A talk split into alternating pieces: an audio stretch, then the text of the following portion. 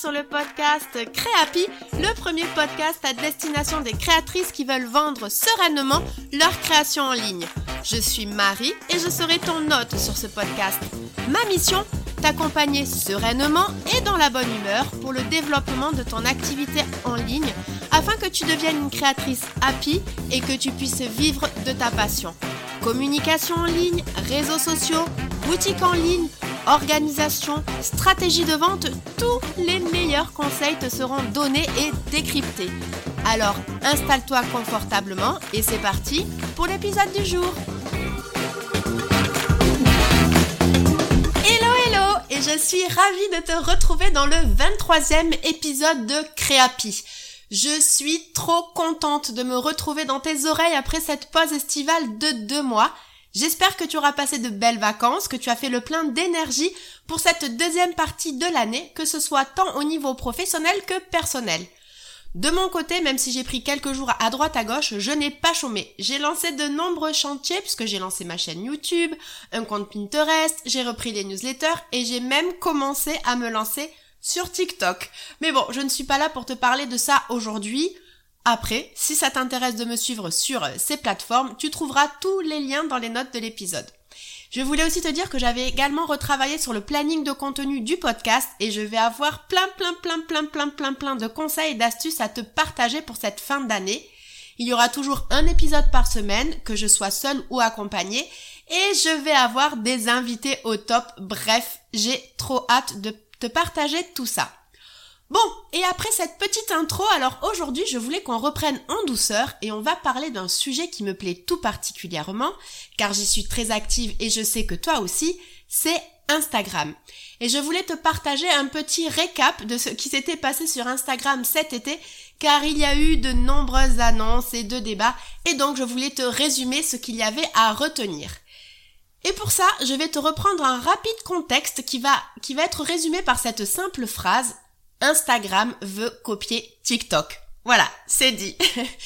En fait, donc Meta, le groupe qui détient Facebook et Instagram, voit que TikTok possède de plus en plus d'utilisateurs, que les marques sont de plus en plus nombreuses à y aller, à y faire de la publicité, et donc Meta voit ses parts de marché complètement diminuer.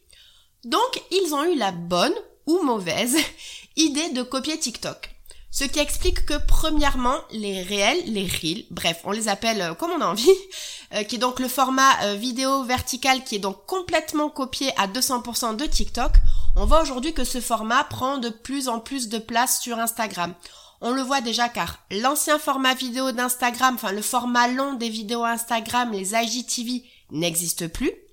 On voit que les réels sont largement mis en avant puisqu'il y a un onglet dédié aux réels quand on arrive sur l'application.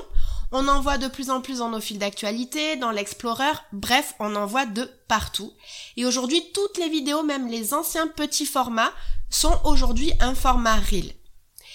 Et deuxièmement, au début de l'été, Instagram a voulu passer notre gentil fil d'actualité en plein écran, c'est-à-dire comme sur l'interface que l'on a des Reels aujourd'hui, c'est-à-dire qu'on avait une publication par scroll complet de l'écran et donc, les publications en format historique d'Instagram, donc les, publications en format carré en fait, étaient entourées de bandes blanches, noires ou de couleurs selon la colorimétrie du visuel en fait. Et il faut le dire, c'était pas hyper, hyper, hyper joli.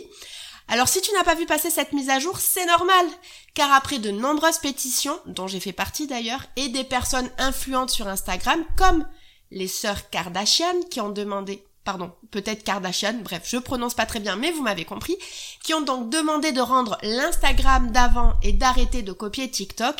Eh bien, suite à ça, Instagram a complètement fait machine arrière et a décidé de laisser les fils d'actualité comme on les connaît aujourd'hui. Alors, qu'est-ce que tu dois retenir de tout ça? Alors, premièrement, oui, la vidéo verticale prend de plus en plus de place. Donc idéalement, ça peut être intéressant que tu en prévois de manière régulière dans ta stratégie de contenu. Mais, mais, mais, mais, mais, mais, mais, mais, mais, mais, mais, mais, les publications sont loin d'être mortes. De mon côté, j'ai continué cet été de publier des posts et j'ai eu de très très beaux résultats. J'ai d'ailleurs même eu des posts qui ont fait plus d'impression que certaines de mes reels et surtout, j'ai réussi à obtenir des abonnés qui se sont du coup abonnés à mon compte grâce à mes posts. Donc les posts ne sont pas morts du tout. Et deuxièmement, côté format de contenu, même si Instagram est revenu en arrière et que le format carré est encore valable, on ne sait jamais ce qu'il va se passer. C'est pour cette raison que je te conseillerais de partir sur le format portrait, c'est-à-dire 4 5 ou 1080 par 1350 pixels si tu travailles sur Canva. Même si tu travailles sur Canva, tu as directement, tu peux aller chercher aujourd'hui euh, publication Instagram euh, normale, donc là c'est du carré, ou tu as aussi publication Instagram portrait. Voilà. Et alors pourquoi du coup je te conseille euh, d'utiliser ce format portrait? Parce que déjà c'est un format qui est déjà utilisé sur Instagram, il est déjà présent et il fonctionne assez bien, car en fait il prend un petit peu plus de place sur les écrans que le format carré, donc il y a des résultats qui sont censés être quand même meilleurs. Alors moi je vais être honnête, j'ai pas forcément vu de différence. Mais en tout cas, au moins si tu commences à être prête avec ce, format portrait, s'il décide de passer le fil d'actualité en plein écran, eh bien voilà, tu seras déjà prête. Et en plus, si tu travailles sur Canva et que tu as la version pro, c'est assez facile à faire. Tu peux redimensionner directement ta, plage, ta planche de travail en 1080 par 1350 sans avoir tout à refaire. Après, en ce qui concerne tes photos, tu peux aussi prendre des photos avec ton appareil euh, photo de ton téléphone en trois quarts qui se rapproche finalement le plus du 4 5 e ou prendre tes photos comme d'habitude et venir les recadrer à ce moment-là sur Canva. Dans les deux cas, que ce soit un visuel ou une photo, pour que ce soit harmonieux dans ton feed Instagram qui lui est toujours au format carré, ah, la joie des formats Insta. Bref, il faudra que tu sois vigilante à ce que le contenu principal du visuel de ta photo soit bien centré au milieu du coup de ta création Canva. Et pour ça, du coup, n'hésite pas à t'aider des guides Canva justement. Alors j'avoue que c'est un sujet un petit peu technique, donc, n'hésite pas à venir me voir sur Instagram si tu as besoin que je t'éclaire un petit peu plus sur le sujet. Bon, alors tu vois que ça a été un petit peu le bazar sur Instagram ces dernières semaines. Je voulais d'ailleurs en profiter pour t'indiquer que ce bazar au niveau des formats ajouté au fait que c'était les grandes vacances. Tu as peut-être remarqué que c'était hyper calme sur Instagram cet été et je voulais vraiment te rassurer là-dessus. Je t'assure que ça a été le cas pour tout le monde. Euh, j'ai même vu des gros comptes qui ont quasiment presque abandonné Instagram. Alors bien entendu, ce n'est pas du tout ce que je te conseille de faire là.